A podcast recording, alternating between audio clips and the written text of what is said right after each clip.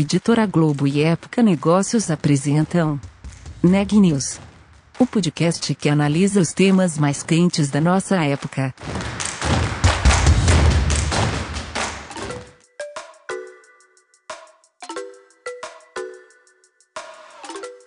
Olá, eu sou Daniela Frabasile da Época Negócios e esse é mais um episódio do Neg News, nossa série de podcast sobre a pandemia do novo coronavírus. A partir dessa segunda-feira, dia 28 de setembro, a gente começa uma série super especial sobre alimentação. Do campo até a sua mesa, o que, que mudou por causa da Covid-19. Hoje eu tô com o Renan Júlio e a gente vai falar exatamente sobre essa primeira etapa do processo, que é o campo. Renan, explica um pouco mais pra gente. Oi, Dani, isso mesmo. Eu conversei com o João Alexandre Carvalho, que é o executivo responsável pela inovação na América Latina da Cargill. E na conversa a gente falou sobre os impactos da pandemia nos negócios, né? passando desde o começo, é, passando pelas medidas tomadas em resposta às mudanças causadas pela crise, até as expectativas para o pós-Covid. Mas a gente também falou sobre a importância da tecnologia e da inovação na cadeia de abastecimento do setor de alimentação. Vamos ouvir como foi a nossa conversa? Queria fazer essa pergunta, né? Qual que, qual que era o contexto da Cargill ali no começo de 2020, antes da pandemia? Quais eram os planos? Como é que vocês olhavam esse ano? Me conta. Bom, contexto um pouco antes da, da pandemia, a gente vem na Cargill num, num contexto de crescimento junto com o próprio setor agro, né? A Cargill está no Brasil desde de 1965, tem mais de 50 anos. Era, era um contexto muito de enfim, de, de, de crescimento junto com, com os produtores, junto com as marcas que a gente tem também de foods. E aí, um primeiro momento, quando começou a pandemia, quando começou os primeiros sinais assim de, de, de que foi necessário o lockdown, tudo isso, a gente primeiro primeiro aspecto foi cuidar de da segurança dos, dos, dos, funcionários, segurança de, de todo mundo que trabalha, né? E um segundo momento muito forte entender como que a gente continu, continuava apoiando e, e, e, e suportando nossos clientes a, a conseguir entregar alimentos na, na, cadeia, né? Então, assim, é super alimento é super super básico, né? Então imagina é, no momento em que em que as coisas fecham, as pessoas ficam preocupadas com, com, com, com como vai ser trabalho de, de, de, de, ser um fornecedor confiável e, e de garantir é, que as coisas vão acontecer bem e que, apesar da incerteza e das dificuldades que afetaram todo mundo, o primeiro momento de inovação aí foi como que a gente entende rápido as restrições, entende rápido o que que dá, como dá para fazer, como é que a gente tem o cuidado suficiente para para manter as operações, para manter todo mundo tem que continuar comendo, né? Exatamente. Então não dá para não dá para parar, não é? Não dá para então, como que a gente conseguiria e, é, operar e entregar, continuar entregando, alimentando as cadeias, exportando, e não só aqui no Brasil, mas o mundo depende do Brasil, né? É, para fornecer alimentos. Então, é, fluxo de, de navios, de exportação, isso é super importante, foi super importante ter, ter mantido. Então, nossa atenção ficou muito voltada a como que a gente faz isso de uma forma segura, dentro das, das restrições da incerteza do momento, né? E então é um, um momento duro para todo mundo, um cenário muito muito sem precedentes assim da nossa geração, né? Então a gente é, é, é um até até para até para a inovação é um, um, um, um, contexto diferente, né? Um, Com certeza. Enfim, e, e foi uma oportunidade é, o que a gente aprendeu com isso foi a tomar decisões mais rápidas, a, a, a ver que a gente consegue realmente ser reagir de uma forma muito positiva, né, apesar das, das, das, dificuldades, suportar os clientes nessas, né, é, nessa dificuldade, enfim, de fornecimento e, e tudo isso. Tipo, assim, apesar de algumas interrupções pequenas que tiveram na cadeia, a gente acredita muito, foi uma, uma prova muito grande da resiliência do, da cadeia produtiva é, brasileira e global também, da capacidade de, mesmo com dificuldade, a gente manter questão de segurança alimentar Então, é, isso, isso é o que dá base, na verdade, para criar coisas novas. Né? Se o básico não está muito bem feito, Uhum. É, fica muito difícil a gente, a gente ir além, né? Sim, e acho que esse é o gancho, inclusive, para uma outra pergunta que eu tenho, Ju. É, a gente tem falado muito, né? E a gente vê que nesse momento, né, alguns braços da empresa ganharam um certo protagonismo, né? Time de tecnologia, time de RH. E com certeza eu acho que a inovação é um desses braços que é, ganha protagonismo em momentos de crise. Queria saber como foi para você, é, responsável ali por, pela inovação, em, em sentar, olhar e procurar soluções. Se você puder trazer algumas das soluções que vocês apresentaram durante esse período. É, com certeza um, uma coisa que mudou para todo mundo é a forma de trabalhar, né? Ninguém uhum. imagina que estaria trabalharia, trabalharia tanto de, de casa em formatos digitais e, e a gente tem é, clientes em vários setores, com vários níveis de, de, de, acesso à tecnologia diferentes, né? Então a gente teve um, um esforço interno muito grande para adaptar nossos canais e, e, se deixar disponível também para esses clientes, seja qual fosse o canal, né? Então teve muita teve muita tentativa e erro, teve muita disponibilidade de muita gente. Uh, a gente até viu aí, saiu na época que a pandemia estava mais forte, todos o lockdown e tudo, é, em grupos de inovação, né? Saiu um pouco uh, o principal responsável pelo, pela transformação digital e digitalização nas empresas. Saiu um meme assim, né? E de fato isso forçou a gente a aprender, todo mundo a aprender e, e trouxe um protagonismo né, diferente, não numa numa condição muito dura, né? Mas a gente teve que fazer, a gente fez lançamento de estratégias, lançamento de produtos. Então, por exemplo, a gente lançou uma, uma um, um, novo canal de, de relacionamento com, com, com, produtores, com produtores menores, é, através de franquias, pela, pela franquia, pelo, pela Nutron, da, da linha de, de nutrição animal para ruminantes. Então, é, para a gente estar tá mais próximo mesmo do, do, do, dos produtores, seja, seja ele qual tamanho for, né? Então, a gente lançou, fez o lançamento disso, enfim, é, no meio da. mudou todo o lançamento para fazer no meio da pandemia, todo de forma digital. Então, passar boa parte dos compromissos, atendimentos, atendimentos técnicos. É, Cargill confia muito no Brasil como um, fornecedor de alimentos para o mundo, então a gente continuou, por exemplo, é, ativando mercado e, e os investimentos também, construção, em novas fábricas, é, nada disso parou, sabe? Mas mudou a forma de ser feito, né? Então imagina a gente prospectando novos clientes de uma forma diferente e, e o time de inovação teve que é, as pessoas que trabalham com inovação, seja no centro de inovação, seja gente um pouco mais ligada a IT, é, a gente teve que a gente foi muito mais solicitado nesse processo, né? Então a gente tem trabalhado muito com, com, com as equipes para rever e repensar nosso, nossos nossos modelos de relacionamento, nossos canais, né? Uhum. Então algumas coisas que a gente fez também a gente teve lançamento de produtos do, do food service, né? teve Lisa Barbecue, teve o, o Pomarola tomate triturado e, e, a gente também fez alguns engajamentos ali com, com com universidades e a gente acredita muito no potencial dos, dos, dos, jovens e das universidades de criação e de repensar. Então, no momento que é novo para todo mundo, nada melhor do que do que envolver várias, vários stakeholders para repensar, né?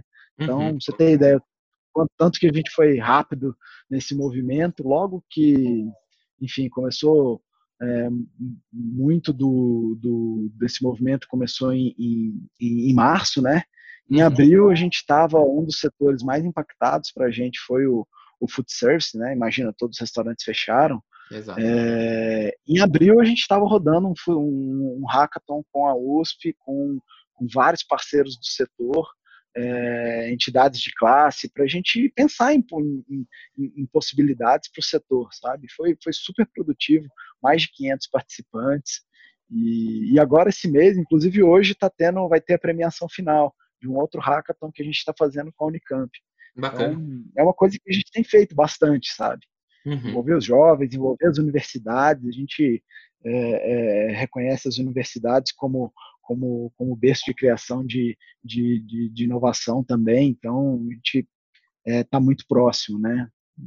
Perfeito. mesmo pelos nossos programas de estágio, de trainee, a gente continuou, enfim, vida que segue, sabe? Todo mundo precisa comer, apesar de pandemia, e a gente manteve, manteve os programas de estágio, quase, enfim, quase 200 estagiários contratados, enfim. Muito bem. Então, será que a gente pode cravar que, de certa forma, a, a pandemia acelerou o processo de inovação da Cargill?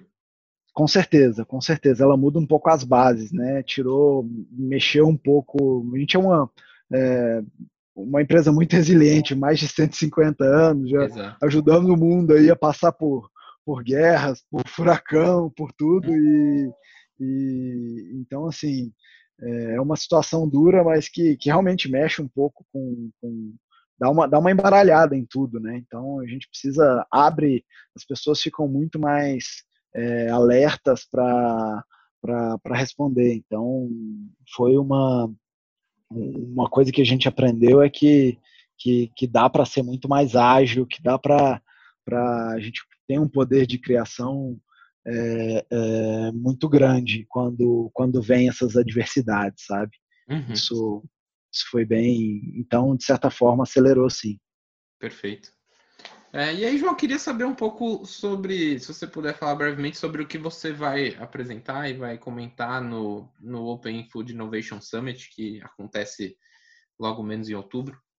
O Open Food Summit é um evento super bacana, eles trazem várias tendências do, de como vai ser, ou como deve ser, ou como pode ser o, o, o sistema agroalimentar no futuro, né? Então tem várias tendências super interessantes que, que, que, que, vão ser apresentadas lá, coisas super inovadoras, e, e a gente é, a gente tem um olhar muito muito muito próximo para todas essas coisas que estão acontecendo e, e seja para investir, para entender como a gente pode contribuir.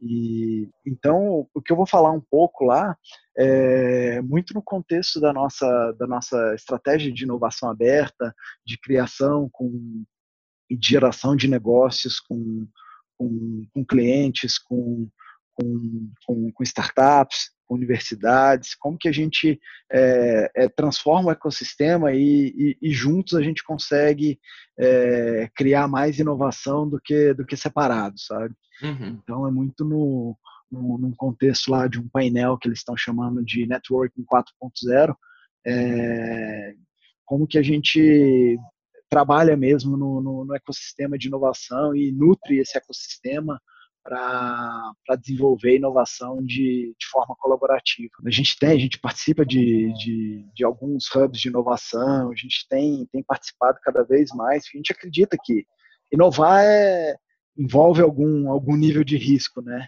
Então a gente precisa, de certa forma, aprender e mitigar o risco e, e entender principalmente o que, que onde é relevante a gente inovar é, de forma muito muito rápida, né? Então nossas uhum. discussões de, de, de, prioridade, o que, que faz sentido para uma organização como a Cargill, o que, que faz sentido apoiar também parceiros para inovarem, para a gente criar uma cadeia é, mais resiliente, isso é, isso faz muito muito parte da nossa agenda, sabe? E aí acho que praticamente encerrando, João, a gente fez né, um, um, passeio ali né, sobre um passado, um pré-pandemia, um, um, um, presente no durante. Queria saber agora como é que vocês olham para o futuro, para o pós-Covid. É, a gente torce para que chegue o quanto antes, mas imagino que já esteja no, no pipeline ali de vocês. Como é que vocês olham para esse pós? Para a gente olhar para o futuro é, na verdade, é uma oportunidade muito grande da gente construir o futuro, né? Uhum. É, a gente confia muito no, no, nos nossos valores, de colocar as pessoas em primeiro lugar. No fim do dia, são as pessoas que estão lá fazendo acontecer e, e, e para a gente é um valor muito grande é, fazer a coisa certa para a gente conseguir chegar mais longe no, no, no, longo prazo. Então a gente tem, tem olhado muito isso é, a gente ficou muito feliz de, de, de, de, apostar e de acreditar que, que a gente tem resiliência, que não faltou alimento em, em, enfim, de forma muito crítica em lugar nenhum do mundo. Então a gente reforça muito esse compromisso de criar uma cadeia que seja resiliente e, e que, e que seja que, e que possa ser a base para o mundo prosperar, né? Então a gente está tá, tá muito focado em construir isso cada vez mais, fazendo onboarding de novas tecnologias e, e cada vez mais digital nessa missão. E, e olhando para o Brasil especificamente, é, a gente vê que o, que o, reforça muito a posição do Brasil como, como, como, como provedor mundial de, de, de, de alimentos, né? E, e, a gente tem, tem, tem muito orgulho de, de, de, fazer parte disso e de fomentar com que, com que os produtores aqui consigam é, produzir bem e, e, e, fomentar no mundo também, que o mundo confie na gente para produzir alimentos. Né? Uhum. Então, é, olhando olhando para o futuro, acho que essa essa talvez seja a principal a principal mensagem. E cada vez mais inovação tem um, um papel é, é muito importante, né? Porque no fim das contas ninguém ninguém sabe o que pode acontecer, né? A gente tem que estar preparado e se adaptar rápido, né? Às adversidades, né? Notícias do dia. Mesmo os brasileiros que conseguiram manter o seu trabalho durante a pandemia têm sentido no bolso o impacto da crise causada pelo novo coronavírus. A queda no rendimento dos trabalhadores ocupados foi maior para aqueles que têm menor escolaridade. As informações são da Pesquisa Nacional por Amostra de Domicílios, a PNAD, divulgada pelo IBGE. No primeiro semestre, os trabalhadores que não chegaram a completar o ensino médio tiveram quedas de até 25% em relação ao que costumavam ganhar no mês. Na comparação, a perda de renda obtida pelo trabalho era de 17% na média de todas as escolaridades. Apesar de ter uma metodologia diferente, a PNAD contínua, que é a pesquisa de referência, mostra que nesses meses nunca houve uma queda tão grande. O Banco Mundial estima que 25 milhões de pessoas perderam o trabalho durante a pandemia na América Latina. Segundo a instituição, esse é o momento de repensar o emprego, criando mais trabalhos e investindo na educação e formação da população. Segundo o Banco Mundial, a Covid-19 acelerou algumas tendências antigas, entre elas o processo de desindustrialização, que acentua as desigualdades econômicas. De acordo com o mais recente boletim divulgado pelo Conselho Nacional de Secretários de Saúde, o Brasil tem 4.745.464 casos confirmados de Covid-19. O número de óbitos é de 142.058, o que nos dá uma taxa de letalidade de 3%. O Neg News de hoje fica por aqui. A gente volta amanhã.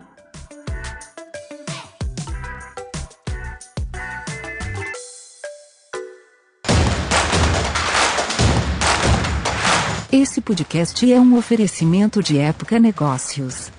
Inspiração para inovar. Não deixe de conferir nossos outros podcasts. Presidente Entrevista Presidente. The Office. E os negócios da nossa época. Ouça, acompanhe, compartilhe. Vamos fazer deste podcast o nosso ponto de encontro.